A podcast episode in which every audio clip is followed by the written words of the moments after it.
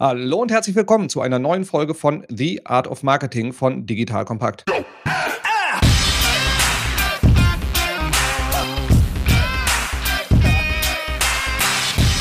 Mein Name ist Robin Heinz, ich bin Mitgründer und Geschäftsführer der Online-Marketing-Agentur Morefire. Und wenn du wissen möchtest, wie du mit gutem Service nicht nur Kunden gewinnst, sondern auch sie lange an dein Unternehmen bindest, dann bleib dran. Denn genau dazu habe ich mir den geschätzten Digital Kompakt Podcast-Kollegen Erik Pfannmüller ans Mikro geholt. Erik, schön, dass du da bist. Jo, ich freue mich, in der Podcast zu sein, Hein Robin. Ja, wie du schon gesagt hast, ich bin auch Digital Kompakt Moderator. Äh, mein Format heißt nicht The Art of Marketing, sondern The Art of Customer Service. Das heißt heute sozusagen das Moderatoren-Duo und wir sprechen über Marketing und Kundenservice. Ich freue mich heute hier zu sein. Jawohl. Und für alle, die dich skandalöserweise noch nicht kennen und den Podcast von dir auch noch nicht, erzähl doch mal ein bisschen über dich, was du tust, was du machst und warum du eigentlich der perfekte Gesprächspartner für mich gerade heute bist.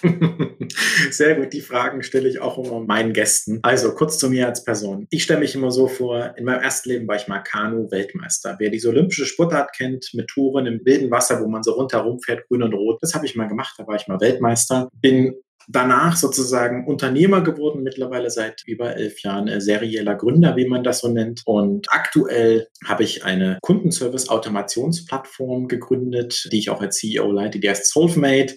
Manche sagen Chatbots, ich sage Kundenservice-Automation, weil es geht um Prozessautomatisierung und der Chatbot ist nur die Spitze des Eisbergs, das Medium zum Kontaktieren.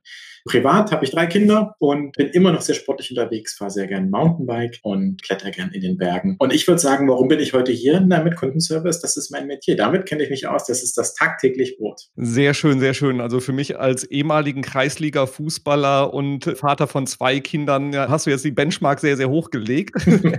Aber ja, steigen wir doch mal direkt ins Thema ein. Worüber wir in letzter Zeit sehr, sehr häufig bei uns nämlich stolpern, ist so dieses Thema Verbindung von Marketing und Sales. Das treibt viele Unternehmen Unternehmen um. Was ich deutlich weniger sehe, ist eigentlich die Verzahnung von Marketing und Service, wobei ich da mindestens das gleiche Potenzial eigentlich drin sehe, damit Unternehmen wirklich auch nachhaltig dauerhaft wachsen können. So, da hätte ich jetzt gerne mal deine Perspektive drauf. So, was sind so die ersten Anknüpfungspunkte, wo du sagst, da sollten Marketing und Service enger zusammenrücken? Was sind so die Vorteile und wie kann man das Thema angehen? So, eine sehr komplexe Frage. Steigen wir mal ein. Marketing und Kundenservice. Grundsätzlich ist das Silo-Denken immer schlecht in Firmen, weil Silo-Denken führt dazu, dass äh, Silos, also einzelne Abteilungen, eigene Zielfunktionen haben und eigene Dinge machen. Ich fange mal an mit einem typischen B2C-Beispiel. Wenn man im E-Commerce denkt, kann jetzt jeder sich vorstellen, die einen machen eine Marketingaktion und sagen, heute gibt es Gutscheine auf Produktreihe X und der Kundenservice und Marketing, irgendwas passiert, die Gutscheine funktionieren nicht, kommt der Kundenservice nicht an, Kunden sind unhappy und melden sich, weil sie können den Gutschein nicht einlösen. Das ist die typische Silo-Denke. Und man muss immer cross-funktional denken. Im B2C-Bereich ist es ziemlich offensichtlich, wenn man im E-Commerce denkt, dass Marketing neue Kunden anzieht und Kundenservice sich mit den Bestellungen auseinandersetzt. Ich würde sagen, es gibt andere Geschäftsmodelle, wo Marketing und Sales mehr zusammenhängen. Zum Beispiel im Bereich B2B-Software, kann ich jetzt bei uns sagen, bei uns hängt Marketing und Sales extrem zusammen, weil wir haben keinen Kundenservice bei SolveMate. Wir haben Key Account Management und Key Account Management heißt eine One-to-One-Relationship. Natürlich muss auch unser Kundenservice-Team wissen, was passiert im Marketing und das wissen die auch. Sie kriegen es aber in einer viel persönlicheren Kommunikation mit dem Kunden hin. Das heißt, Zusammengefasst, ich glaube grundsätzlich, Silo-Denke ist falsch. Ich glaube an Kommunikation zwischen Teams. Und ich würde sagen, es hängt vom Geschäftsmodell ab, welches Team sozusagen stärker zusammenhängt. Marketing und Sales oder Marketing und Kundenservice. Auch diese Trennung zwischen B2B und B2C. Was ich in jedem Fall, und dann bin ich auch gleich schon fertig mit meinem Monolog, ähm, was ich in jedem Fall sagen würde, ist, es gibt einen Feedback Loop. Und der Feedback Loop ist das, was wichtig ist. Vielleicht können wir da auch noch sprechen, weil was kommt im Kundenservice an, egal bei welcher Firma, nämlich das, was im Produkt falsch läuft oder was in der Kommunikation falsch läuft. Wir sehen im Kundenservice, dass ein Großteil der Fragen Kommunikation ist weil Kunden sind ja nicht Experten. Ich habe mal einen Blogartikel darüber geschrieben, dass das, was ich nicht habe, Zeit ist. Und egal welchen Service ich benutze, ich habe keine Zeit, mich damit auseinanderzusetzen. Und wenn die User Experience nicht perfekt ist und ich nicht jede Information zum richtigen Zeitpunkt habe, auch wenn ich nur nicht weiß, wie die Lieferfristen in ein anderes Land sind bei einem E-Commerce-Shop, dann rufe ich Kundenservice an, weil ich nicht mal Lust habe, die FAQs durchzuschauen. Und das heißt, einerseits ist Kommunikation wichtig, Das heißt, Feedback zurück in das Marketing-Team, aber auch in die Produktabteilung. Weil was ankommt, sind die Dinge, die nicht gut funktionieren. Selten ruft jemand an einem Kunden und sagt, oh, ich war im Übrigen sehr happy. Freut mich, dass ich Sie heute am Telefon habe. Ja, sehr schön, sehr schön. Ich glaube nämlich auch, dass dieses Thema Kommunikationsfails, das ist auch der wichtigste Anknüpfungspunkt fürs Marketing, weil ja. Fails, sage ich mal, wenn da was nicht funktioniert, das geht in eine andere Abteilung. Aber dieses Beispiel, was du vorhin schon ganz kurz angerissen hast, die Kampagne geht raus mit einem Gutscheincode, der Gutscheincode funktioniert nicht oder in einem Browser funktioniert es nicht oder der ist abgelaufen oder was auch immer da passieren mag. So, das ist so eine typische Schnittstelle. Ich glaube, die hat auch fast jeder schon mal als Nutzerin oder Nutzer selbst erlebt. Und wie können wir denn uns jetzt diesem Thema nähern, wenn wir sagen, okay, wir haben dieses Silo-Denke bisher bei uns in unserem E-Commerce-Unternehmen, in unserem normalen B2C-Unternehmen bisher verankert? Wie kann man sich diesem Thema sinnvoll nähern? Ich würde das in verschiedenen Dimensionen beantworten. Die erste Dimension ist firmenintern einfach eine Meetingstruktur machen. Und die zweite Dimension geht über Software, das heißt über Prozesse. Wir zum Beispiel haben bei uns ein Teamlead-Meeting, wo wir jede Woche sozusagen die Marketingkampagnen durchsprechen. Und es ist die Aufgabe des Marketings, weil die natürlich von vornherein bringen, zu kommunizieren, was sie planen. Ist es die Weihnachtskampagne? Ist es die Januarkampagne? Was auch immer man Marketing macht, muss kommuniziert sein, damit es ankommt. Das heißt, ich glaube, eine Meetingstruktur zu machen, die wie man so schön sagt, cross-departmental, die ist wichtig. Meetings sind aber das eine. Wir leben ja mittlerweile in einer digitalen Remote-Welt. Das heißt, einfach aktiv kommunizieren.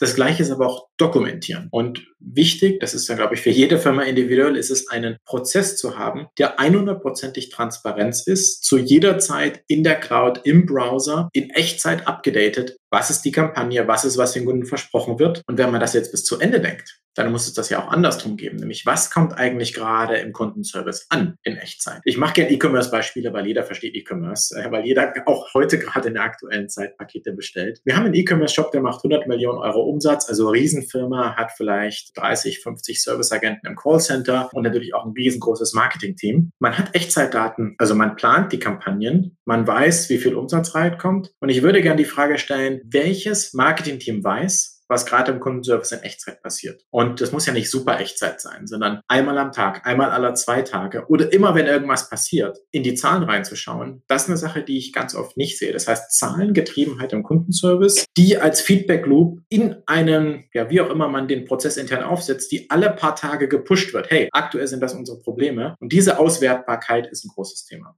Wir sehen das auch bei unseren Kunden. Bevor sie mit uns starten, haben sie das nicht. Und dann irgendwann haben sie ein Echtzeit-Dashboard, was eigentlich die Kunden wollen über den Bot und was sie gerade anfragen. Und da kommt ja genau rein, hey, der Gutscheincode geht gerade nicht. Ja, da auf das Echtzeit-Dashboard will ich gleich nochmal eingehen, weil das halte ich für ein ganz, ganz wichtiges Element. Aber wir haben ja jetzt hauptsächlich wahrscheinlich Marketer, die uns hier gerade zuhören und die hören dann jetzt gerade Wörter von dir wie Dokumentation, Meetings, Abstimmung.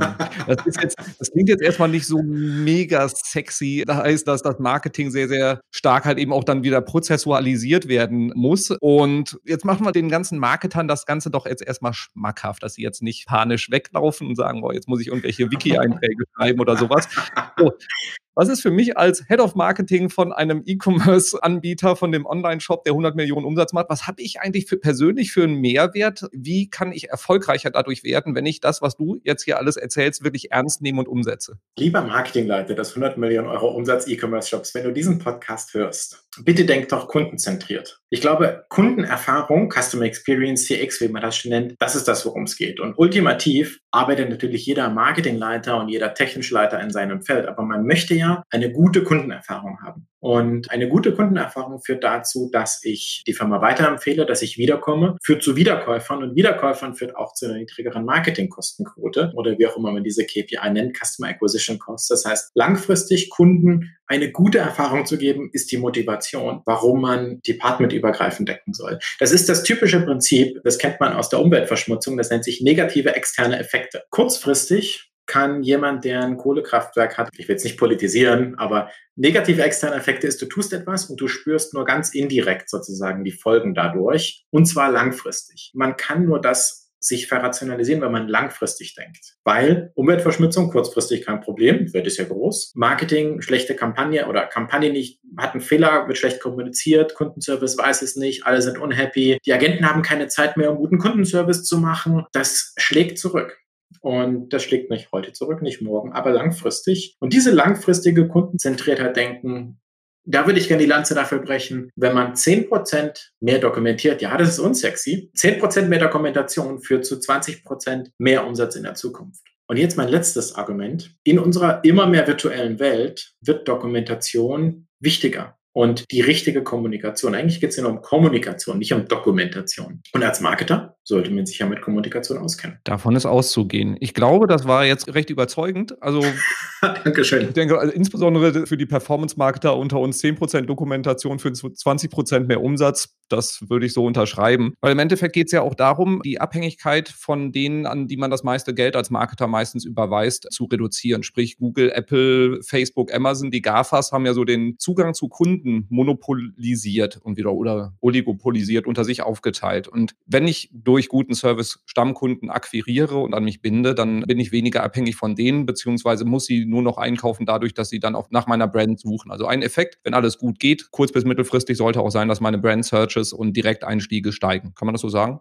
Ich finde, da bist du der Experte. Ich hatte ja selbst meine E-Commerce-Firma von 2010 bis 2014, die ich geführt habe und gegründet habe. Deswegen kenne ich mich im E-Commerce sehr gut aus. Ich würde dir zustimmen. Es geht inhaltlich ja darum, dass Recurring Customers die günstigste Marketingquote sind. Jeder kennt die Statistik, die brauche ich in dem Podcast nicht sagen, dass Bestandskunden zu reaktivieren günstiger ist als Neukunden zu gewinnen. Das sollte jedem Marketer bekannt sein. Und ultimativ sollte es immer dazu gehen, die meisten Wiederkäufer zu haben. Wann kaufe ich wieder? Und ich habe letztens einen Blogpost darüber geschrieben, über meine Unzufriedenheit in der aktuellen Zeit und dass Zeit das neue Gold ist wir leben ja in einer Überflussgesellschaft. Wir haben alles in Mitteleuropa, also in, in der ersten Welt. Wir haben alles außer Zeit. Wenn ich im Internet bestelle, jetzt beim E-Commerce-Beispiel zu bleiben, das muss funktionieren und zwar so schnell wie möglich. Das muss einfach klappen und mein Paket soll ankommen. Ich habe keine Zeit zur Post zu laufen. Ich bin sogar total genervt, wenn der Postbote das zur Postfiliale bringt, obwohl ich zu Hause meine, der gar nicht klingelt. Gleichzeitig bei Software-Themen. Ich muss einfach die Kreditkarte reintun, das Mati-Billing muss funktionieren, welche Software ich immer benutze. Ich kriege die E-Mail direkt in mein Postfach. Es muss alles klappen. Ich bin, also nicht jetzt ich, sondern ich verstehe auch, dass Dinge falsch gehen, aber ich denke, die Gesellschaft hat 50 Apps auf ihrem Telefon und benutzt 50 E-Commerce-Shops oder was auch immer. Wir haben keine Zeit, uns damit auseinanderzusetzen. Und jetzt kann man sagen, man muss sich entschleunigen oder man kann sagen, der Kundenservice muss einfach besser werden. Und aktiv können Firmen nur ihren Kundenservice verbessern, um damit die Happiness der Kunden zu machen. Und Zitat von Martin Schilling, dem COO von N26, der in meinem Podcast war, ist schon ein Jahr her. Der hat gesagt, im Zeitalter der Neobanken kann man sich ausschließlich über Kundenservice differenzieren, wenn die nächste Neobank, die Smartphone-Bank, ist nur ein Klick entfernt. Und das ist so heutzutage in unserer Technologiewelt. Super, super spannend. Die Frage ist, was sind so aus eurer Erfahrung die Hauptstörfelder, die beseitigt werden müssen, damit du so ein friktionsloses Erlebnis für die Kunden schaffst? Weil wenn die nicht drüber nachdenken, dass irgendwas gerade schief läuft, dann ist es ja gut gelaufen, würde ich jetzt mal so sagen. Was sind so die Kernpunkte, wo Kunden Kunden stolpern? Es ist so, wie du sagst, the best service is no service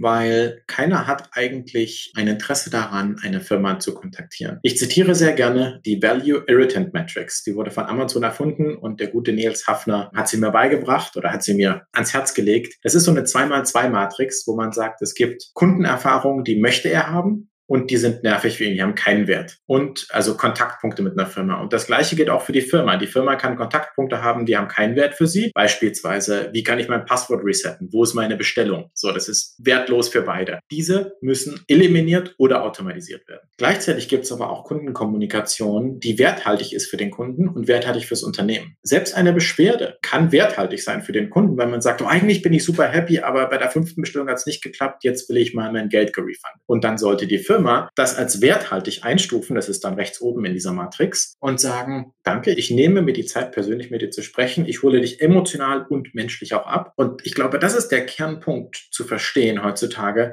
Es ist nicht so, dass jeder Mensch jederzeit den Kundenservice anrufen will. Das war vor 20 Jahren so. Heutzutage will ich so schnell wie möglich mein Problem gelöst und die Firma sollte eine aktive Kommunikationsstrategie haben, welchen Intent oder welches Problem wie gehandelt wird für welche Kundengruppe. Also ich habe ja am Anfang gesagt, wir sind kein Chatbot-Vendor, wir sind eine Prozessautomationsfirma. Wenn ich 100 Firmen die Frage stelle, sag mir deine 20 Kundenservice-Prozesse, sortiert nach Popularität und welcher davon sind die Kunden wie happy und wie unhappy und wie gehst du mit diesen individualisiert um? Und hast du das bereits in deine Kundenkontaktstrategie implementiert? Das ist die Problematik. Weil durch die neue Technologie kann man das tun, nicht nur mit Bots, auch mit ganz vielen anderen Sachen. Und wenn ich das tue, dann habe ich Effizienzgewinne und dann habe ich die Zeit, mir für die echten Kundenkontakte Zeit zu nehmen, was die Problemkunden happy macht oder die emotionalen Anliegen. Wenn ich aber nur meine Lieferadresse ändern will, bevor meine Bestellung im E-Commerce verschickt wird, dann ist das ein vollautomatisierter Prozess, den würde ich gerne in einer Minute auf meinem Smartphone erledigen. Und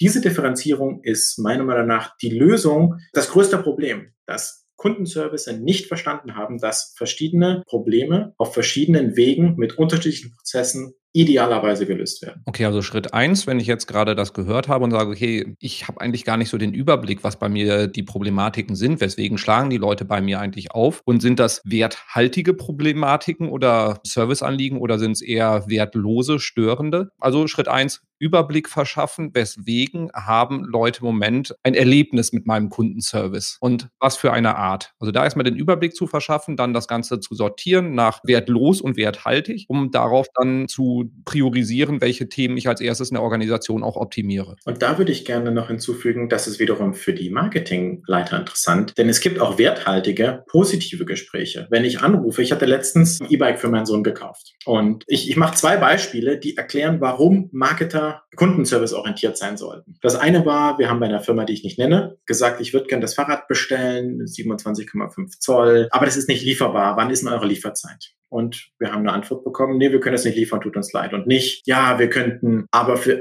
noch diese fünf anderen Modelle empfehlen, von vielleicht nicht diesem Hersteller, weil der gerade Lieferprobleme hat, sondern von dem anderen Hersteller. Das war das eine. Und dann haben wir noch eine andere Firma angerufen, weil wir wollten eine Lösung haben. Und es war ein anderer Händler der gleichen Firma. So rum. Also gleiche Informationsbasis, nur ein anderer Händler in einer anderen großen Stadt, weil man kann Fahrräder auch verschicken. Und der sagte, zu meiner Frau am Telefon, das ist aber schön, dass Sie anrufen. Äh, leider können wir das Modell nicht liefern, aber ich kann Ihnen das und das machen und ich würde Ihnen gerne das und das empfehlen. Und das ist eine, in dieser Matrix gesprochen, werthaltige, gewollte Kommunikation. Es gibt ganz wenige von diesen Anrufen. Und ich meine, wer ruft an und sagt, ich kaufe jetzt am Telefon ein E-Bike, ich habe mir schon das Modell rausgesucht, so, ich will nur die Lieferzeit nicht machen. Und das war das, was ich vorher sagte mit, wenn ein Bot oder eine bestimmte Telefonnummer oder eine Vorqualifikation, mich genau zu dem verkaufsorientierten, marketingorientierten, nenne ich ihn mal, Kundenservice-Agenten führt, der eben nicht ständig die Beschwerdefälle macht, sondern der unglaublich gut geschult ist. Das ist Differenzierung, das ist werthaltig. Diesen Kontakt will das Marketing, den will die Firma. Andere Kontakte wenn ich sage, und ich mache genau das gleiche Beispiel, mein Fahrrad ist unterwegs und ich muss aber wegen Corona woanders hinfahren und ich muss die Lieferadresse ändern, da will ich gar nicht anrufen. Da will ich am besten mich einloggen in den Webshop, klicken, Adresse ändern und fertig. Das ist nicht werthaltig und muss automatisiert werden. Ja, und damit sind wir bei diesem Punkt, was du vorhin meintest, Best Service ist No Service, also dass es eigentlich gar nicht notwendig ist. Und wie können wir das Ganze denn jetzt mal so durchkategorisieren? Weil wir wollen ja in der Tat auch das so wenig wie möglich am Telefon landen, weil es ja, glaube ich, sage ich mal, für Unternehmen der kostenintensivste Kanal ist, um Probleme zu lösen. Ich habe mal einen anderen Blogartikel geschrieben über, also jede Minute, die man am Telefon ist, kostet 60 Cent die Firma.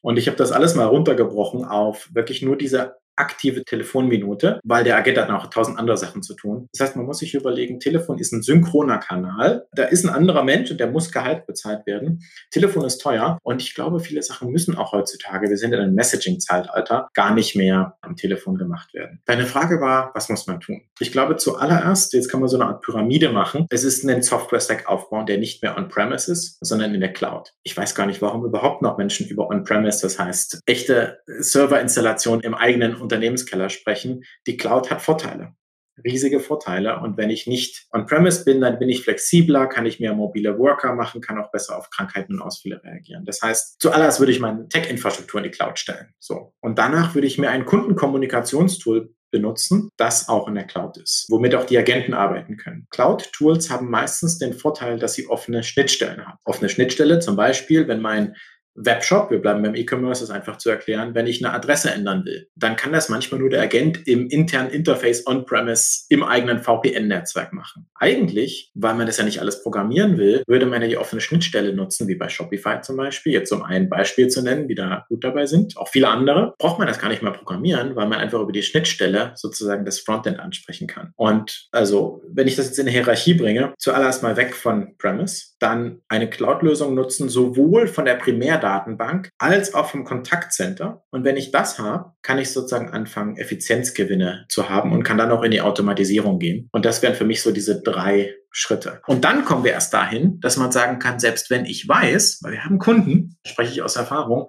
die haben, die benutzen SoftMate, die wissen exakt, was ihre Probleme sind.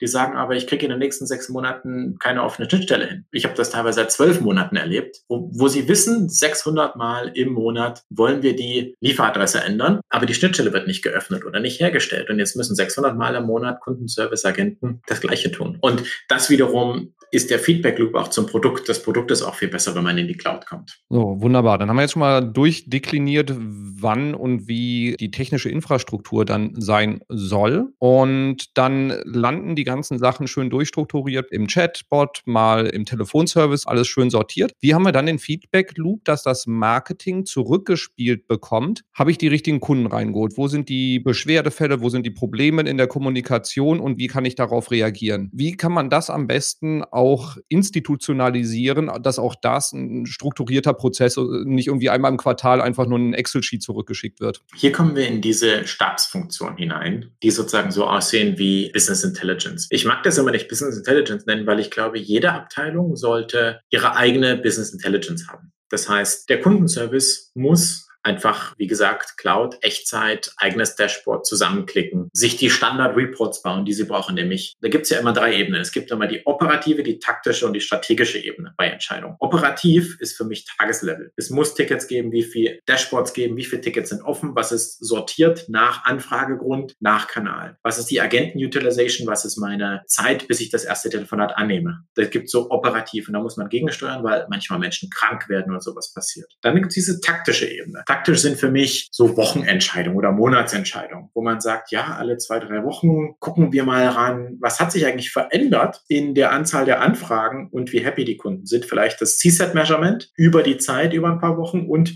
die Top 10 Anfragerunde. Und dann würde ich alle zwei Wochen zum Beispiel einen Steering Meet oder ein, ein, taktisches Meeting haben, um zu sagen, okay, das glauben wir, dass sozusagen passiert, dass das liegt hinter den Zahlen. Und am Ende ist es Zahlenanalyse und in diesem taktischen Meeting alle zwei Wochen müssen Fragestellungen gestellt werden. Warum passiert das? Was sehen wir hier? Und dann muss es jemanden geben, der entweder im Marketing oder im Service ist, der sagt, ich nehme das Problem, jetzt gehe ich richtig tief rein in die Rohdaten, jetzt wiederum eine Cloud-Lösung, um auf die Rohdaten zuzugreifen. Ich mache die hochkomplexe Datenbankabfrage. Wir haben bei uns intern genau das jetzt gebaut für unsere Kunden, weil unsere Kunden haben das Standard-Dashboard und sehen natürlich alles ganz toll und sagen dann, okay, machen wir doch mal eine Auswertung für diese Kundengruppe in dem Zeitraum im Vergleich zu dieser Kundengruppe und was sehen wir da? Und das sind aus der taktischen, ich bin immer auf der taktischen Ebene, diese Insights, die dann, weil das dauert Zeit, so eine Analyse zu machen. Drei, vier Tage später sagt, ich habe das rausgefunden. Und dann hat man diesen Feedback-Loop, der wiederum dann dann in die gleiche Gruppe, in den gleichen Slack-Channel, wo sich Marketing und Service zusammensetzen, alle zwei Wochen reingespielt wird.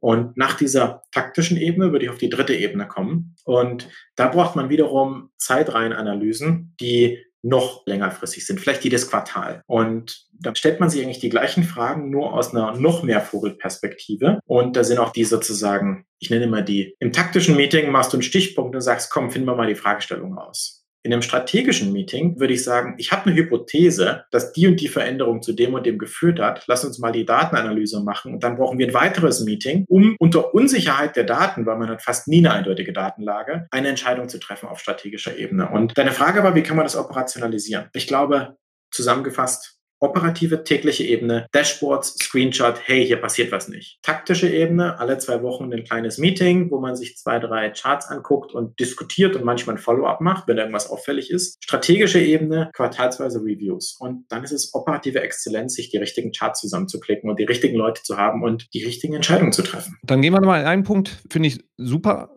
gut und schön strukturiert. Ich glaube, diese operative Ebene, das ist sehr reaktiv. Also wenn irgendwie im Service was aufschlägt, was irgendwie ungewöhnlich ist, eine Anomalie, dann muss irgendwie darauf reagiert werden. Auf taktischer Ebene wäre meine These, Marketing ist sehr proaktiv, also muss frühzeitig kommunizieren, was geplant ist, was denn da jetzt gerade auf der Agenda steht, so was, was irgendwelche Kampagnen angeht. Wenn man zum Beispiel weiß, irgendwie TV wird gemacht als nächstes, dann weiß man schon im Service wird wahrscheinlich mehr aufschlagen. Und dass da Marketing sehr proaktiv ist, aber Service tendenziell eher reaktiv und auf das, was denn dann kommt, möglichst kurzfristig Feedback gibt. Ist das richtig oder inwieweit könnte Service proaktiv auch Marketing irgendwie involvieren? Ich glaube, das ist richtig, was du sagst. Das ist ja so der typische Funnel, den man hat im Kundenzyklus. Marketing tut etwas, und Kundenservice muss reagieren. Kundenservice kann ja gar nicht sozusagen proaktiv sein, weil sie ja nicht steuern. Also sie sind rein logisch hinten dran, weil da kommt ja was an. Also der Informationsfluss muss von der einen Richtung in die andere Richtung gehen. Das heißt nicht, dass Kundenservice nicht auch Analysen machen kann, die rückwärtsgewandt sind. Der, dass der Kundenservice eine Vorhersage über das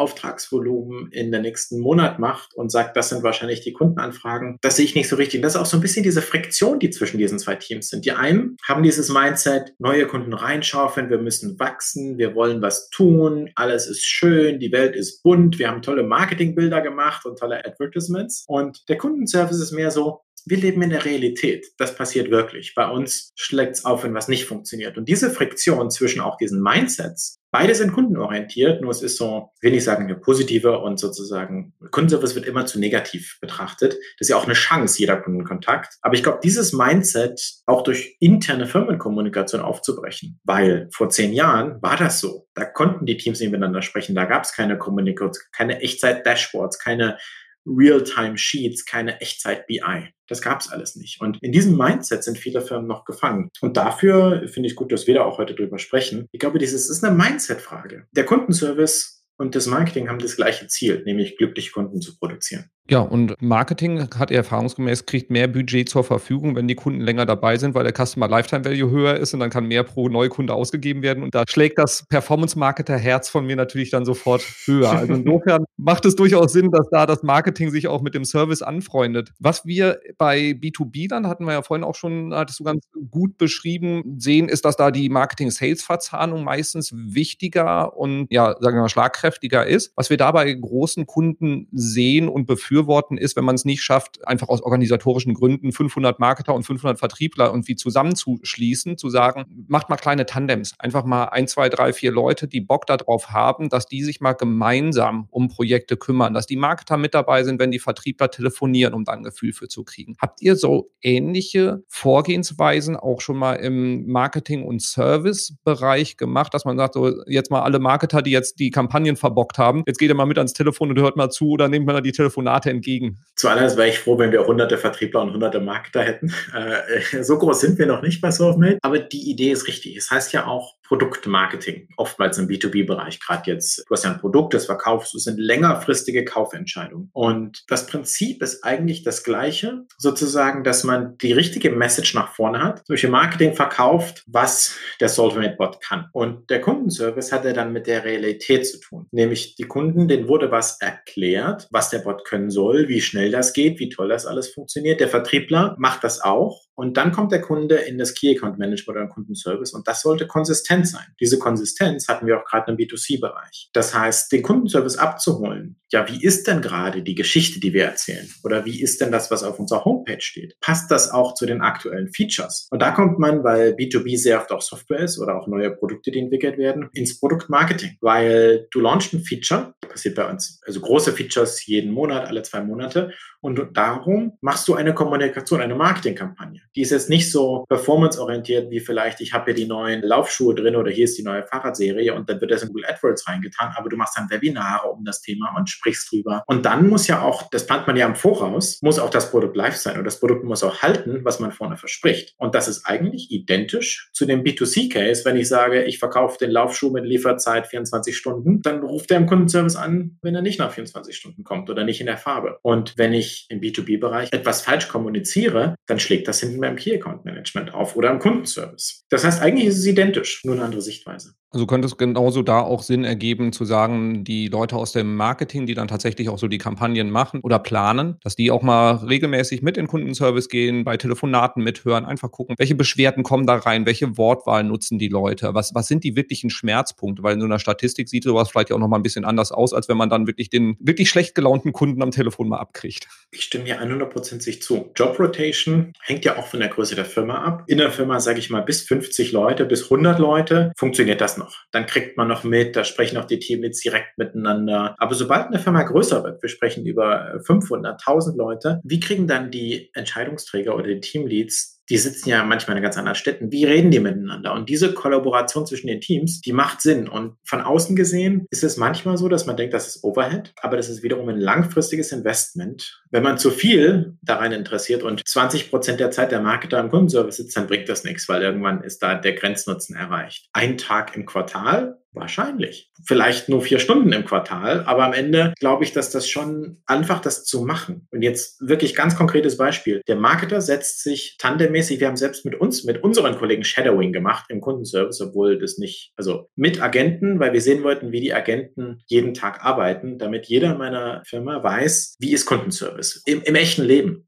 auch wenn man noch nicht selbst im Callcenter gearbeitet hat. Alleine diese vier Stunden im Monat sich hinzusetzen, Kundenservice zu verstehen, ist eye-opening. Wir haben das gemacht, wir haben unsere Learnings dokumentiert und jeder hat gesagt, wow, das war so rum. Und genauso auch andersrum. Warum nicht den Kundenservice-Agenten mal in ein Kampagnenplanungsmeeting reintun? Mal neben den Performance-Marketer setzen, der dann versucht, die Keywords zu optimieren oder der Performance-Marketing oder Marketing generell arbeitet. Ich bin fest davon überzeugt, wenn man sich in den Standpunkt des anderen reinversetzt, das ist nicht nur in einer Partnerschaft so und mit Freunden und mit Menschen einer anderen Gesinnung jeglicher Art, dass man dann eine Offenheit für die andere Seite hat und sagt, ich verstehe, warum du so denkst. Das hilft mir. Ich glaube, die Wahrscheinlichkeit, dass da Unternehmen das übertreiben und den Grenznutzen überschreiten, ist wahrscheinlich noch sehr gering. Ja. Also damit anzufangen, ist wahrscheinlich der größere Schmerzpunkt im Moment. Ja. Gehen wir von da aus mal. Jetzt haben wir so angefangen, Tandems zu bilden. Wir verstehen uns besser und wir wollen dann diese Dashboards, von denen du schon erzählt hast. Dashboards finden wir Marketer immer total schön. Jetzt wollen wir die Dashboards haben. Die spannende Frage da, was brauchen wir von der operativen Ebene an Informationen? Was brauchen wir auf der taktischen Ebene? Was sind das so für Kennzahlen, für Aussagen, die in so einem Dashboard drinstehen? Ich unterscheide diese Frage in zwei Teile. Das erste ist sozusagen, woher kommen die Daten? Und das zweite ist, was soll drin stehen? Weil woher kommen die Daten, würde ich unterscheiden zwischen, du bist ein typischer B2C-Firma und du hast viele Millionen Endkunden. Dann hast du typischerweise die Primärdatenbank entkoppelt von deinem Kundenservice-System.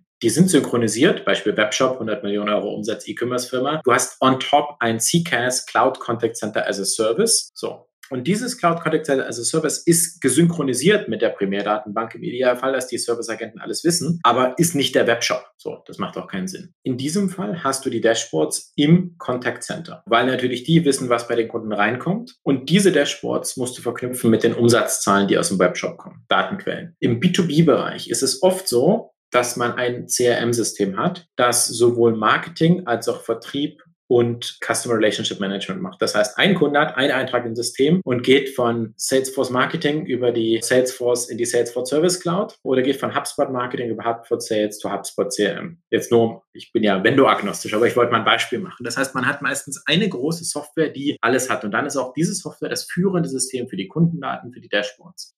Das war das eine über die Datenquellen. Nun die zweite Seite welche Zahlen man sich anschaut. Ich glaube, das sprengt unseren Podcast. Da würde ich gerne auf meinen Podcast verweisen. Ich glaube, Folge zwei oder drei. Da haben wir mit einem Kollegen von Zendesk über Kundenservice KPI Dashboards gesprochen. Es gibt bei jedem Dashboard diese taktische, operative, strategische Ebene. Auf operativer Ebene stehen natürlich ganz klar, was ich vorhin gesagt hatte. Handlingzeiten, nehme ich alle Anrufe, Missed Calls, Missed Chats, so, dann auf der taktischen Ebene ist ganz klar eine Art Effizienz pro Agent. Du rechnest pro Agent, wie viele Telefonate macht er, wie viele E-Mails beantwortet er, was ist der durchschnittliche C-Set pro Agent und wie verändert sich das über die Zeit. Und ja, ich weiß, dass Kundenservice-Leader, und das macht auch Sinn, sich anschauen, welcher Agent hat welche Performance und bei welchem sind welche Zahlen nicht so gut und positiv interpretiert, führt das zu Verbesserungspotenzial. Und dann gibt's eben die strategische Ebene, wo man wirklich langfristige Kundenzufriedenheit, Net Promoter Score, das sind zwei komplett unterschiedliche Zahlen, messen sollte und mehr auf der aggregierten Ebene sowas wie eine Kontaktquote zum Beispiel misst. Wenn ich sage, mein Ziel ist, dass mich nur noch 20 Prozent aller Leute und nicht mehr 30 Prozent aller Leute pro Bestellung oder pro Transaktion anrufen, dann ist es ein langfristiges Ziel mit Measures dahin. Man könnte einen Channel Shift zum Beispiel sagen. Ich habe heute 70 Prozent Telefonate, ich möchte in einem Jahr nur noch 30 Prozent Telefonate haben, weil das unsere Kundenkontaktstrategie ist. Und das so ein kleiner Einblick in Dashboards im Kundenservice. Das sind jetzt die Zahlen, die sich dann der Leiter des Kundenservice oder die Geschäftsführung anschaut, um die Performance vom Kundenservice zu sehen und zu optimieren. Welche Zahlen würdest du empfehlen, mir als Head of Digital Marketing eines 100 Millionen Euro Umsatz machenden Shops, mir anzuschauen aus dem Service, damit ich beurteilen kann, ob ich zum Beispiel bei den Kampagnen, die wir fahren, gerade irgendwie die falschen Kunden reinhole, die falsche Kommunikation mache oder wir, sage ich mal, im Bereich Vertrieb, sprich Auslieferung, gerade ein Problem haben, was halt zu Aufschlägen führt. Weil da schaue ich mir ja nicht unbedingt die Performance von einem einzelnen Agenten an, sondern das sind ja komplett andere Kennzahlen, die da dann ja. irgendwie eine Rolle spielen. Und ich brauche sie auch aggregiert, weil ich habe ja schon genug andere Kennzahlen. Das ist immer das Tolle an Kennzahlen. Man kann ganz viel messen und nichts aussagen. es war für mich strategische Ebene. Zum Beispiel, ich mache die Weihnachtskampagne und ich möchte wissen, so die typische Hypothese ist, die Kunden, die ich in dieser Kampagne geholt habe, haben einen 20-prozentigen höheren Customer Lifetime Value, weil sie in den ersten zwölf Monaten ihres Kundendaseins 2,2 statt 1,8 Bestellungen machen. Jetzt nur, das ist eine Hypothese. Und da haben Menschen ein sehr gutes Bauchgefühl, weil sie einfach dieses Gefühl haben. Und dieses Gefühl muss mit harten Daten validiert werden. Und das ist keine Analyse, die man einfach mal so machen kann. Dazu muss man dann Datenquellen verbinden. Man muss erstmal die Tracking-Codes haben, wissen, welcher Kunde kommt aus welcher Quelle. Um einen echten Customer Lifetime Value zum Beispiel zu errechnen, sollte man auch wissen, wie oft Sie den Kundenservice kontaktieren. Deswegen sagte ich Primärdatenbank mit dem Kundenticketsystem verknüpft. Dann muss man eine Abfrage machen. Kann es sein, dass die Kunden aus dieser Kampagne sich durchschnittlich oft beim Kundenservice melden oder durchschnittlich wenig, was ja den Customer Lifetime Value einschlägt. Und das sind diese Verbindungen von Daten, wo sich dann auf einmal keiner mehr zuständig fühlt. Ist das jetzt Marketing? Ist das jetzt Kundenservice? Und deswegen gibt es dann die, so ich sag ich mal, strategische Analyse, wo dann doch wiederum die BI-Abteilung, falls es die gibt, die Berechtigung hat.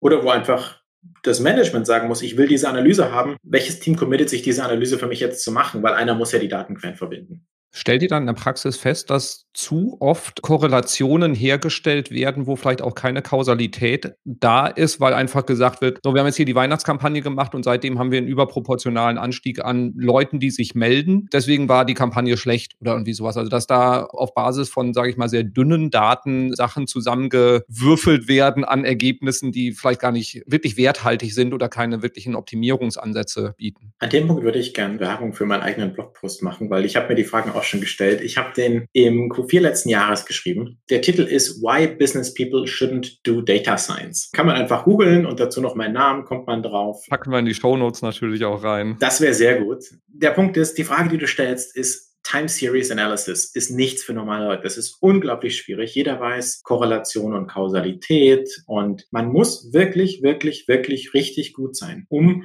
ein, aus einer Time Series, also einer Zeitreihenanalyse, einen Effekt zu erkennen. Und man muss es richtig machen. Und bitte, liebe Business-Leute, ich traue mir das, also ich glaube, ich bin gut in Mathematik und Statistik. Ich habe die Prinzipien verstanden. Ich weiß, was ein Konfidenzintervall ist. Ich weiß, was andere Effekte sind. Ich kenne Kausalität und Korrelation. Trotzdem sitzt man zum Schluss, und das passiert in der echten Welt, vor einem Chart und denkt sich, hm, ist das jetzt so oder ist das nicht so? Und oftmals ist die Frage, ich weiß es nicht. Und deswegen ist diese Hypothesendenke so wichtig. Wahrscheinlich ist das so. Und was müssen wir tun, um diese Hypothese zu validieren? Und dann stellt man die Hypothese auf trifft eine Entscheidung unter Unsicherheit und prüft sie nochmal sechs Monate später, ob sie wirklich eingetreten ist. Aber ganz oft sozusagen falsche Schlüsse zu ziehen, ist ein Thema. Also Blogartikel Why Business People Shouldn't Do Data Science. Einfach jetzt googeln und einmal nachlesen. Das ist einer meiner Lieblingsartikel, die ich geschrieben habe. Ich liebe die Headline jetzt schon.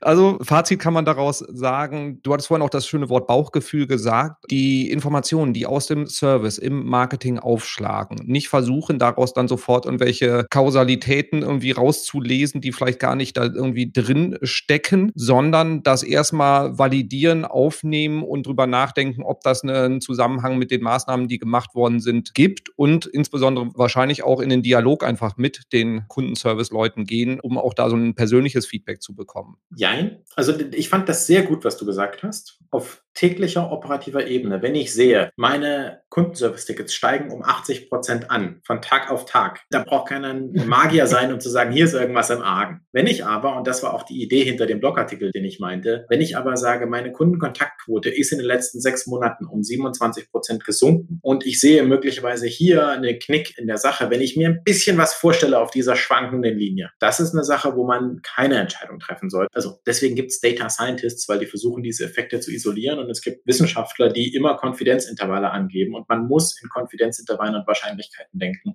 bei strategischen Zeitreihenanalysen. Sehr schön, sehr schön. Also fassen wir mal zusammen. Was haben wir alles gehabt? Erstens, liebe Marketer, es war eine sehr gute Entscheidung, diesen Podcast zu hören, denn ihr könnt von euren Servicekollegen eine ganze Menge lernen, beziehungsweise sie können euch mit einer ganzen Menge wichtigen Informationen versorgen, damit ihr mehr Marketingbudget bekommt unterm Strich, weil ihr den Customer Lifetime Value erhöht, dadurch bessere Kunden reinholt, haltbarere Kunden und dann pro Neukunde mehr Geld ausgeben dürft, was euer Performance Marketing sehr, sehr freuen würde. Dazu unterstützt es natürlich auch noch guter Service die Marke, wovon ihr dann auch wieder profitiert. So, dazu müsst ihr euch mit den Service-Kollegen auseinandersetzen. Das heißt, schafft irgendwelche Routinen und Prozesse, wo ihr euch gegenseitig Feedback beziehungsweise proaktiv auf Dinge hinweist, die denn da kommen werden. Feedback in erster Linie von Service Richtung Marketing und dann Planung und mit Einbeziehen frühzeitig von Marketing in Richtung Service. So, das haben wir schon mal als erste zwei wichtige Punkte. Dann das Thema Informationsübergabe, sprich, committet euch auf Daten oder Dashboards, die Marketingleute sich auch unbedingt anschauen sollten, um zu verstehen, was denn da im Service passiert. So, das waren drei wichtige Punkte, die ich mitgenommen habe. Ach so, genau. Technologie. Bitte investiert in vernünftige Technologie, in cloudbasierte Technologie. Ich glaube, wenn man da irgendwie gute Anbieter sucht, der Erik hätte da den einen oder anderen Tipp. dass man einfach auch erstmal eine vernünftige Basis hat, dass der Customer Service vernünftig arbeiten kann und vor allen Dingen dann auch dadurch relevante Daten aggregieren kann für das Marketing. Was haben wir noch an wichtigen Punkten, die ich jetzt gerade bisher vergessen habe in der Zusammenfassung, Erik? Ich finde, du hast eine super Zusammenfassung gemacht. Ich war kurz davor zu sagen, Amen. Danke. Danke für die Einladung in diesen Podcast. Es hat mich sehr gefreut, auch mal mit einem exzellenten Moderator auch mal auf der Gastseite zu sein. Und ich kann nur die Lanze brechen für bitte denkt kundenzentriert und der Kunde ist das, was zählt. Und der Kunde kommt nur wieder, wenn er eine gute Kundenservice-Erfahrung hat. Und ihr als Marketer habt auch ein Interesse daran, den Kunden happy zu machen, weil wir alle arbeiten dann für die gleiche Firma, für das gleiche Ziel. Und damit hast du quasi den Kreis geschlossen zu dem, was du ganz am Anfang gesagt hast, nämlich hört auf in Silos zu denken. Das ist das, was was genau diese Friktion eigentlich nur auslösen kann. Und dementsprechend, lieber Erik, vielen, vielen Dank für all den Input. Das hat mir große Freude bereitet. Ich habe sehr, sehr viel auch gelernt selber. Das ist immer das Schöne, wenn man sich spannende Gäste reinholt, dann geht man viel klüger raus, als man reingegangen das ist. Das habe ich auch das Gefühl, wenn ich Podcasts aufnehme. Eigentlich ist das ja nur ein Selbstbildungszweck, was wir hier tun. Und ja, dir, liebe Hörerinnen, liebe Hörer, viel Vergnügen bei der Umsetzung. Setz dich mit deinen Service-Kollegen zusammen. Sie werden es dir danken, auch mit besseren Ergebnissen dann. Und vor allem abonniere auch den Einzelkanal vom Erik, weil das ist einer von den Digital Kompakt Podcasts neben Sales, den ich auch am meisten höre, weil es einfach diese Verzahnung ist, die uns wirklich weiterbringt. Und dementsprechend folge dem Erik, höre ihm regelmäßig zu. Es lohnt sich auf jeden Fall. Und schau mal in die Show Notes, da ist eine ganze Menge weiterer Input noch für dich jetzt bereitgestellt. In diesem Sinne, danke fürs Zuhören, danke für den Input, Erik. Danke, dass du mich eingeladen hast. Und dann bis zum nächsten Mal. Tschüss. Wiedersehen.